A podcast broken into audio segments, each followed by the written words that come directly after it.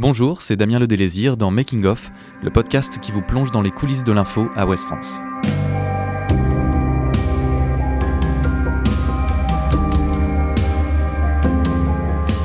Naval Group. Ce nom vous dit peut-être quelque chose, mais il reste énigmatique pour beaucoup d'entre nous. Pourtant, ce groupe français spécialisé dans l'industrie navale de défense emploie près de 15 000 personnes réparties dans 18 pays. Naval Group s'est spécialisé dans la construction de sous-marins, de porte-avions et de navires militaires. Très discret et volontiers protecteur de son image, l'entreprise s'est pourtant retrouvée au centre de l'actualité à la suite d'une enquête de West France parue le 25 octobre 2019. Un de ses anciens cadres aurait en effet vendu des documents concernant des sous-marins livrés au Pakistan à une société concurrente. Résultat, 8 personnes ont été mises en examen et placées sous contrôle judiciaire. Dans ce podcast, nous allons revenir sur les coulisses de cette affaire qui pourrait avoir des répercussions au plus haut niveau de l'État et de l'armée, mais nous allons également en apprendre un peu plus sur les activités parfois mystérieuses de Naval Group. À mes côtés, deux journalistes de Ouest France. Marie-Claudine Chopitre, bonjour. Bonjour. Vous êtes journaliste à Saint-Brieuc, c'est vous qui avez mené l'investigation sur cette affaire. Olivier Mélenec, bonjour.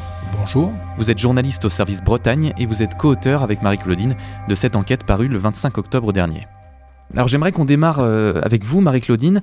Est-ce que vous pouvez nous raconter cette histoire de fuite à Naval Group? Nous avons découvert que Naval Group euh, suspecte un concurrent de s'être procuré euh, frauduleusement de la documentation technique euh, qui porte sur cinq sous-marins Agosta que Naval Group a livrés au Pakistan. ces informations sensibles auraient été vendues à Tripartite, une petite entreprise du Finistère, une entreprise d'export-import de, pièces détachées et d'équipements pour les armées. Mais alors de quelles informations est-ce qu'on parle précisément et qui les aurait fournies? C'est un ancien cadre, un ancien ingénieur du site cherbourgeois de Naval Group qui se rapproche de Tripartite pour lui proposer des plans et de la documentation technique. Cet homme est basé à Karachi, au Pakistan, euh, dans les années 2000. Euh, il a donc accès à beaucoup d'informations. Euh, il semblerait que ses relations avec son employeur n'étant plus très bonnes, cela l'ait poussé à se rapprocher de Tripartite. Et alors pourquoi est-ce que les informations en question sont, sont intéressantes? Cette entreprise euh, finistérienne est concurrente de Naval Group euh, sur la maintenance et les pièces de rechange des sous-marins. Elle n'a pas, elle, forcément les, les, moyens de Naval Group pour euh, dessiner tout cela et elle est donc très preneuse des informations en provenance de, du constructeur naval. Et alors depuis combien de temps est-ce que ça, ça durait cette histoire de fuite? Des années. Euh, ces informations auraient circulé euh, régulièrement contre rémunération euh, entre 2008 et 2016. Ces échanges permettront à la petite société de faire fabriquer par ses sous-traitants de nombreuses pièces de rechange pour les sous-marins pakistanais. Marie-Claudine, est-ce que vous pouvez nous parler un petit peu du profil de cet informateur? C'est un ancien cadre, un ancien ingénieur de Naval Group euh, à Cherbourg. Euh, il était basé à Karachi, au Pakistan, dans les années 2000. Il semblerait que la suppression de son poste à Karachi euh, ait entraîné une mauvaise relation entre lui et son employeur, et, que ce soit ça qui l'ait incité à se rapprocher d'une autre entreprise, et puis de, bah, livrer tout ce qu'il a livré et d'en tirer profit et il est finalement embauché par Tripartite, la société. Euh, voilà, alors il livre des, documentations et des plans pendant euh, quelques années euh, comme ça, et puis en 2016, il est carrément recruté par Tripartite. Et alors comment est-ce que l'affaire éclate? Un coup de fil, c'est un coup de fil en 2017. Euh, un ancien salarié de la petite société finistérienne qui a été licencié euh, appelle Naval Group euh, pour prévenir de, ce qui se passe, de ce que tout le monde connaît dans l'entreprise d'ailleurs. Hein. Naval Group dépose plainte. Le parquet de Rennes ouvre une information judiciaire en 2018 pour des faits de corruption, d'abus de confiance, de blanchiment bon organisé, d'association de malfaiteurs quand même. Donc c'est des chefs d'accusation assez lourds. Oui. Et alors, euh, au printemps dernier, les enquêteurs perquisitionnent la petite entreprise finistérienne, les domiciles des dirigeants, et la perquisition est fructueuse. On y découvre pas mal de choses. Euh, des documentations en provenance des sous-marins Agosta, dont on a parlé, mais aussi des documents concernant des sous-marins plus récents, les Scorpen. Euh, le produit de Naval Group le plus, le plus récent proposé à l'export est vendu à de nombreux pays, le Chili, la Malaisie, le Brésil. Et du coup, le résultat, c'est huit personnes qui sont mises en examen. Mm. Qui sont ces personnes? Donc l'enquête s'est poursuivie jusqu'à cet automne, hein, perquisition au printemps, euh, euh, et cet automne, eh bien, effectivement, huit personnes ont été mises en examen, euh, dont les principaux dirigeants de tripartite.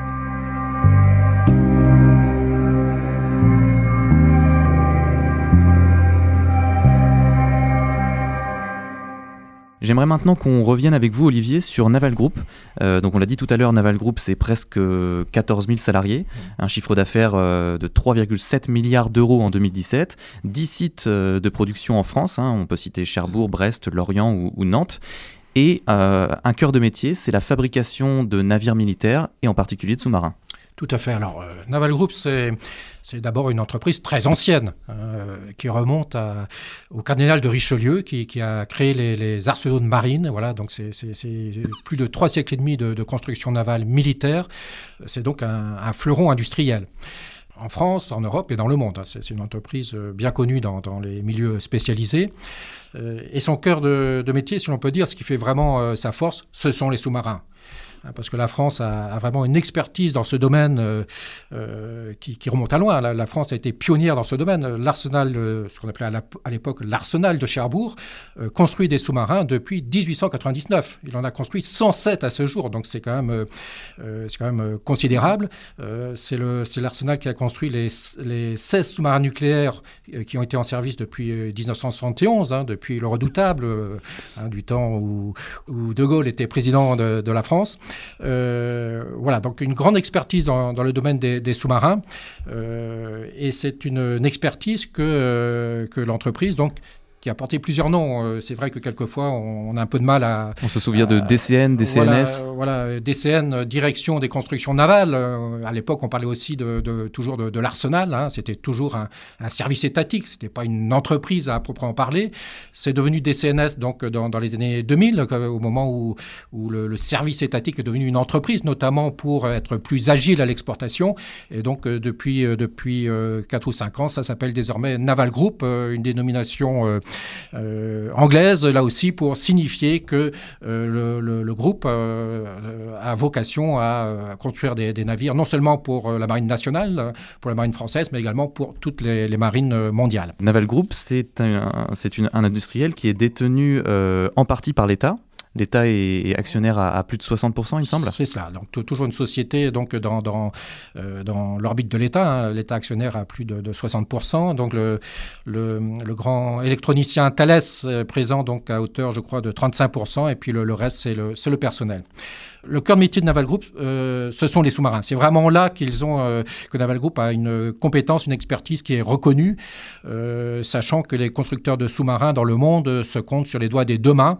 Hein, c'est quand même quelque chose, une industrie très particulière qui demande beaucoup, beaucoup de savoir-faire, de compétences et d'expertise. Alors, est-ce qu'on peut revenir sur les fameux sous-marins Agosta qu'on a évoqués avec Marie-Claudine, les sous-marins qui ont été livrés au Pakistan?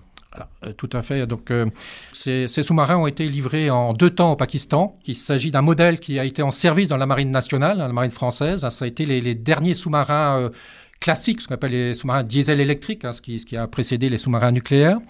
Et donc la France a, fourni euh, dans un premier temps deux sous-marins Agosta euh, au Pakistan donc au, début des années 80. Alors ce sont deux sous-marins qui à l'origine étaient destinés à l'Afrique du Sud, mais ce pays ayant été frappé par un embargo sur les armes de, l'ONU, euh, donc la France s'est retournée vers le Pakistan donc pour, pour livrer ces deux sous-marins. Et puis plus tard, donc en 1994, donc un deuxième contrat a été conclu là pour construire trois autres sous-marins Agosta d'un type plus évolué, Agosta 90B.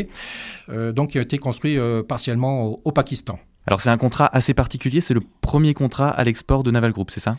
Voilà, donc c'est le premier contrat de sous-marin à l'export de ce qu'on appelait à l'époque euh, DCN. Hein, voilà, donc une date importante dans, l'histoire de, l'entreprise, puisque par la suite l'entreprise donc a, pu vendre des sous-marins donc à plusieurs pays. on peut citer donc le Chili, la Malaisie, l'Inde, le Brésil notamment. Et alors, quelles sont les spécificités de ces sous-marins-là, Agosta? Est-ce qu'ils ont des, fonctionnalités particulières? Je crois que c'est à la pointe quand même de, ce qu'on peut faire aujourd'hui en, matière de, sous-marins. Alors, ils ne sont plus forcément tout à fait à la pointe. Hein. C'est aujourd'hui le, le, produit phare de, Naval Group en matière d'export, c'est ce qu'on appelle le, Scorpion, hein, qui a été vendu euh, donc à l'Inde, au Brésil. Euh, mais les, sous-marins Agosta, notamment les, trois derniers fournis au Pakistan, hein, les Agosta 90B, ont des capacités tout à fait euh, qui restent de haut niveau. ils peuvent notamment lancer des, missiles de croisière, donc ils peuvent frapper, frapper à terre. Donc ça peut être un, outil de dissuasion assez, assez efficace. Euh, donc ces sous-marins Agosta donc, euh, également sont équipés de, de ce qu'on appelle un prolongateur d'autonomie en plongée, parce que les sous-marins classiques, diesel électriques, euh, euh, doivent euh, remonter tous les deux ou trois jours à proximité de la surface pour recharger les, batteries, ce qui les rend vulnérables. avec donc, ce qu'on appelle le prolongateur d'autonomie en plongée, AIP pour les spécialistes, de type MESMA, donc, qui équipe les trois derniers sous-marins pakistanais, ils peuvent rester deux ou trois semaines en plongée. donc, ils, ont une bien plus grande furtivité, donc une bien plus grande efficacité militaire. Oui, donc l'élément euh, clé, vous, en avez parlé, c'est la furtivité. Et dans cette matière de furtivité, la France est pionnière, et Naval Group notamment. Euh, tout à fait, parce que bon, euh, la première qualité d'un sous-marin, c'est le silence. Car ce qui permet de détecter le, sous-marin, c'est le bruit qu'il émet. Hein, grâce au, sonar. Donc, comme vous le savez, les, fréquences radio ne pénètrent pas sous l'eau. Donc, c'est pas par le radar qu'on détecte un, objet qui est sous l'eau, mais par le sonar, donc qui détecte les ondes sonores. Euh, donc il est très important pour un sous-marin d'émettre le, moins possible de bruit. Euh, donc sa discrétion acoustique est, vraiment un, critère essentiel. Cette discrétion acoustique donc s'obtient par, euh, par plusieurs moyens. C'est à la fois les, formes de la coque, c'est le revêtement dont la coque est, recouverte, donc des, ce qu'on appelle des tuiles anéchoïques, donc qui, absorbent les, les, ondes sonores. Et c'est également la propulsion. Hein, les, sous-marins que la France vient de vendre à l'Australie seront équipés de ce qu'on appelle la pompe hélice, hein, une sorte d'hydroréacteur donc qui, garantit un bien plus grand silence de fonctionnement. Et puis également, euh, ce qu'il faut éviter, ce sont les, vibrations à bord du sous-marin hein, qui, peuvent se propager à la coque et donc également euh, perturber l'environnement et euh, donc rendre le sous-marin détectable. Donc, par exemple, Naval Group, tirant parti de l'expérience acquise sur, le, sur les sous-marins nucléaires français, donc peut aujourd'hui proposer à l'exploitation des sous-marins où tous les équipements qui se trouvent à l'intérieur de la coque sont tous les équipements donc qui émettent des vibrations sont suspendus suspendus hein, sur des plots élastiques donc, qui, euh, qui, qui, donnent un, grand silence de, fonctionnement. Donc, pour l'anecdote, on peut signaler que cette technologie a, aujourd'hui trouvé des applications civiles, puisque c'est également ces, ces, plots élastiques qui rendent votre machine à laver euh, bien plus silencieuse.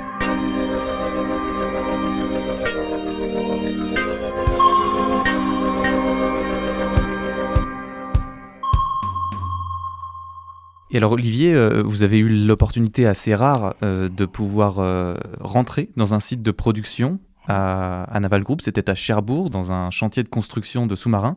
Est-ce que vous pouvez nous raconter un petit peu cette expérience? Oui, alors euh, Cherbourg, c'est le, c'est je peux dire, le, sanctuaire des, des, sous-marins. C'est, là que l'on construit, donc, comme je l'ai dit tout à l'heure, euh, des sous-marins depuis, euh, depuis plus de 100 ans. Et donc, j'ai eu l'occasion, effectivement, de, de, faire une petite visite donc à l'intérieur, donc sur le chantier de construction du premier sous-marin Barracuda, le Suffren, qui sera livré à la marine donc, en, en 2020, donc un sous-marin à la pointe de la technique. alors, je dois dire que quand on visite un chantier de construction de sous-marins, c'est pas forcément euh, aussi euh, impressionnant qu'on pourrait le croire. Euh, pas forcément high-tech comme environnement. Hein. On voit des, beaucoup d'échafaudages, des, des tôles qui sont ici et là, qui portent des marques à la craie. voilà, c'est vrai que construire un sous-marin, c'est d'abord beaucoup de chaudronnerie et de soudure. Mais là aussi, c'est de la haute technologie. Euh, cela dit, euh, c'est vrai que cet atelier ne euh, donne pas forcément le, sentiment d'une ruche, bourdonnante. Hein. On voit de ci, de là des, des ouvriers en bleu qui s'affairent auprès de pièces, qui soudent. Enfin, ce n'est pas une ruche bourdonnante, sachant qu'un sous-marin, eh bien, ça prend, il faut plusieurs années pour le construire. le Suffren, donc ce sous-marin Barracuda, a été mis en chantier en 2007 et il vient tout juste d'être mis à l'eau en 2019. Hein. Donc on voit le, temps considérable qu'il faut pour construire un sous-marin, donc un temps considérable qui est aussi à la mesure de la complexité de, cet objet. Donc on, a, on peut avoir une première impression qui est d'une d'une industrie un peu finalement d'un autre siècle. mais ce qu'il faut savoir, c'est qu'aujourd'hui un sous-marin c'est quelque chose qui fait appel vraiment à des technologies de pointe. par exemple, le sous-marin Barracuda sera doté de n'aura plus de périscope ce seront ce qu'on appelle des mâts optroniques, c'est-à-dire qu'on observe euh, la surface à l'aide de caméras euh, vidéo euh, très perfectionnées et l'information circule à travers une fibre optique jusqu'au central opération du, navire. Donc ça, c'est une révolution et un sous-marin, c'est plusieurs milliers, milliers de personnes qui travaillent, qui travaillent dessus. Bon, à, Cherbourg, rien qu'à Cherbourg, sur les sous-marins Barracudas, donc c'est 1250 personnes, donc c'est considérable.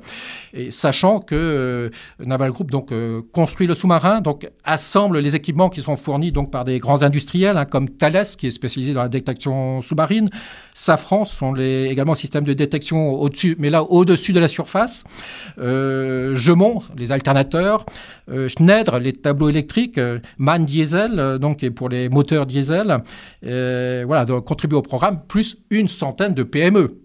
Hein, de, sous-traitants qui ont tous des, compétences bien, bien précises. Et alors, est-ce que vous pourriez nous parler de votre expérience de journaliste cette fois? C'est-à-dire, qu'est-ce qu'on a le droit de prendre en photo? Quelles questions on peut poser? Est-ce qu'il faut montrer pas de blanche avant de rentrer dans ce genre de site? Alors effectivement, euh, il faut commencer par montrer pas de blanche, hein, décliner euh, son, nom, son prénom, sa date de naissance, euh, son numéro de passeport, de carte d'identité. Voilà. On ne rentre pas dans, dans, ces lieux comme dans un moulin. Hein. Ce sont des lieux qui sont, qui sont sécurisés. la deuxième chose, c'est que vous êtes accompagné. Hein. et notamment, ce, qui, ce qui est un peu crucial, c'est la prise de vue. Hein, on, vous indique les, angles de prise de vue, ce qu'on peut prendre en photo, ce qu'il ne faut pas prendre en photo. Hein, ce qu'il faut bien savoir, c'est que des, images qui, nous, peuvent apparaître euh, anodines, en fait, peuvent donner des, renseignements à, des spécialistes. Par exemple, euh, si vous photographiez une, tôle, euh, si vous montrez l'épaisseur qu'elle a, c'est un indice qui peut, euh, qui peut livrer des renseignements sur euh, la profondeur d'immersion maximale euh, du sous-marin. Or ça, c'est une donnée absolument essentielle hein, de, savoir jusqu'à quelle profondeur le sous-marin peut plonger.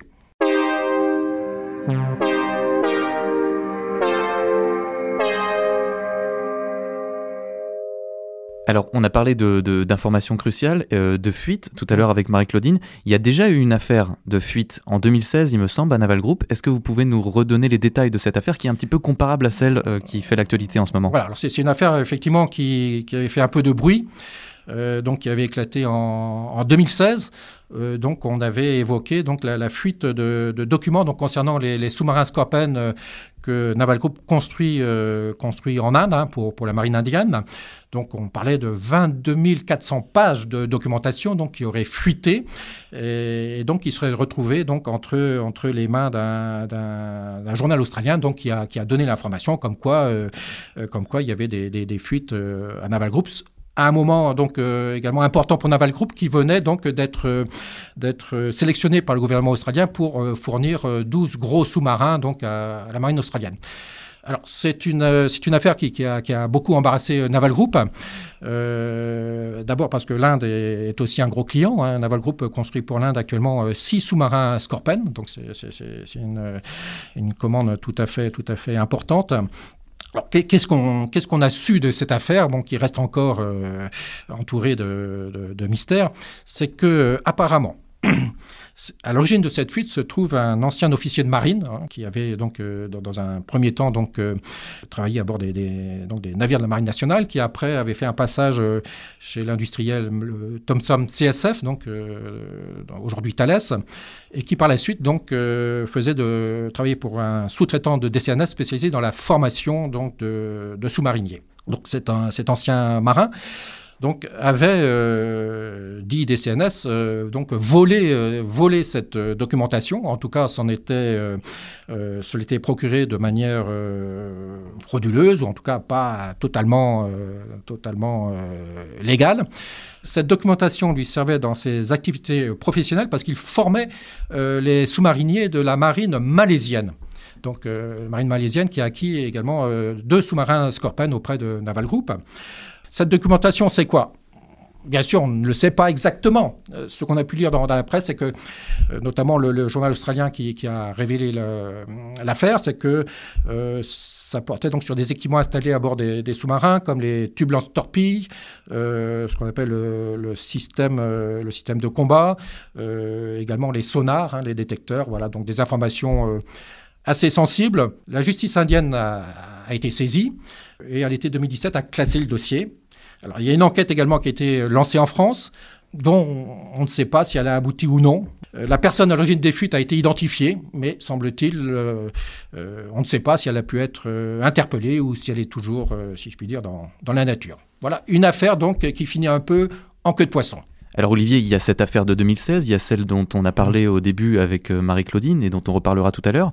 ce qui frappe dans ces affaires, c'est l'étonnante facilité avec laquelle les informateurs mettent la main sur des documents très sensibles je ne sais pas si c'est une étonnante facilité, mais ce qu'il faut bien voir, c'est que euh, la construction d'un sous-marin et puis après la, formation des équipages, ce sont beaucoup d'informations que l'on échange. Donc qui forcément, à un moment donné, euh, sortent de l'entreprise euh, donneuse d'ordre, hein, Naval Group, pour aller vers les sous-traitants, vers des bureaux d'études, vers voilà, toutes les entreprises et personnes qui concourent à, à, la conception du sous-marin. Donc ce sont de très grandes entreprises que l'on a en face, mais aussi des PME alors les grandes entreprises ont certainement euh, les moyens de, bien sécuriser les flux d'informations. Une PME, c'est peut-être plus euh, euh, pas aussi évident. Et puis aujourd'hui, l'information, c'est beaucoup des clés USB, des disques durs. tout cela, finalement, ça peut circuler assez facilement. un ingénieur qui rentre chez lui le soir avec du travail dans son ordinateur, il peut oublier dans le métro son ordinateur. C'est arrivé peut-être pas à Naval Group, mais enfin, on sait que ça, a pu arriver. Mais alors Olivier, est-ce que la notion de, secret défense est toujours protectrice de ces informations qui circulent dans la nature aujourd'hui? Il n'y a pas que le secret défense, hein, il y a aussi le secret industriel, le secret commercial.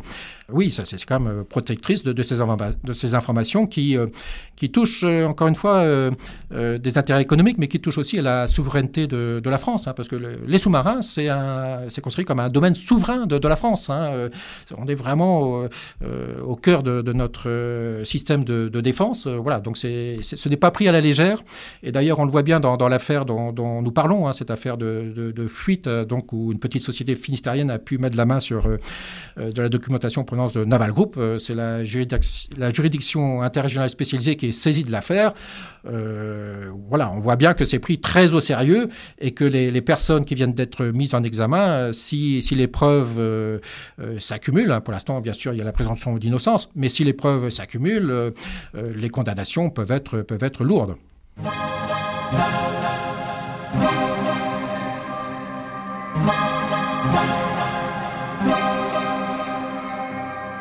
J'aimerais justement qu'on revienne euh, avec Marie-Claudine sur euh, l'affaire de 2019, celle qui nous préoccupe aujourd'hui, celle qui fait l'actualité. Mhm. Euh, et notamment qu'on s'intéresse à votre travail de journaliste et aux coulisses de l'enquête. Comment est-ce que vous avez eu connaissance de cette affaire? D'abord, je crois que je ne pourrais pas tout vous dire. on a eu un tuyau, on appelle ça un tuyau, qu'on a vérifié, qu'on a recoupé auprès de différentes sources. Dont, au final, le parquet de Rennes.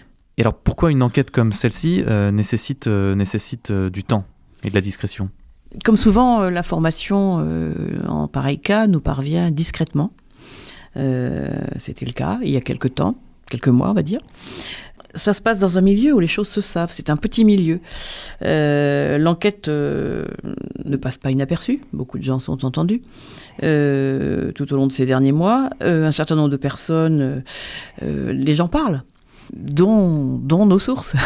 Après, on déroule la pelote, on cherche à en savoir davantage et une information en amène une autre, un informateur en amène un autre, on recoupe et puis à la fin, donc il faut savoir que durant tout le mois d'octobre, les personnes ont été mises en examen au, fil du temps.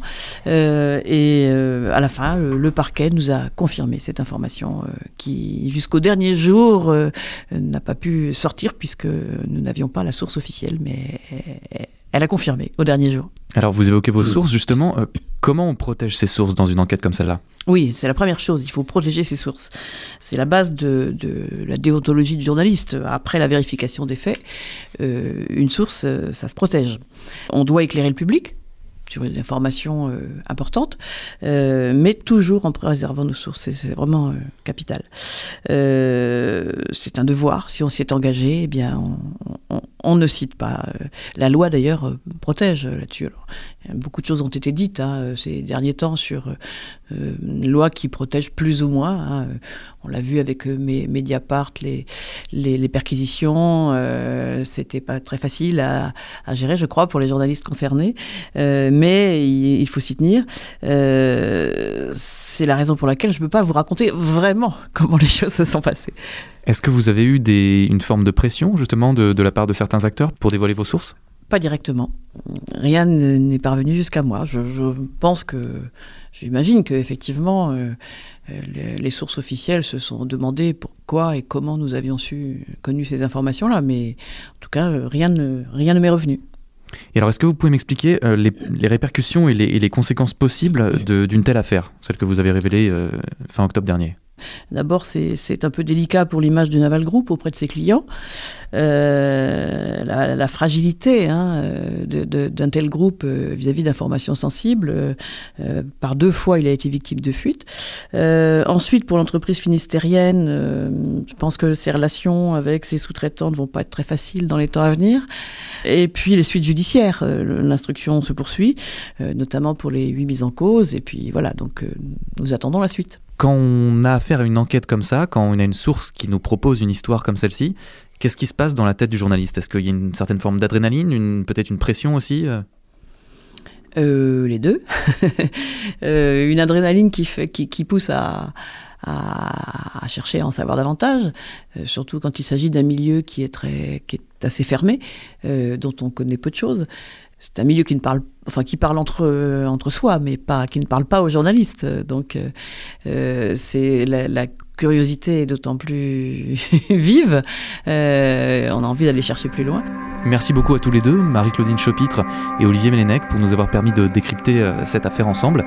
Et à très bientôt pour de nouveaux numéros de Making of. Retrouvez cet épisode ainsi que nos autres productions sur le mur des podcasts de Ouest France.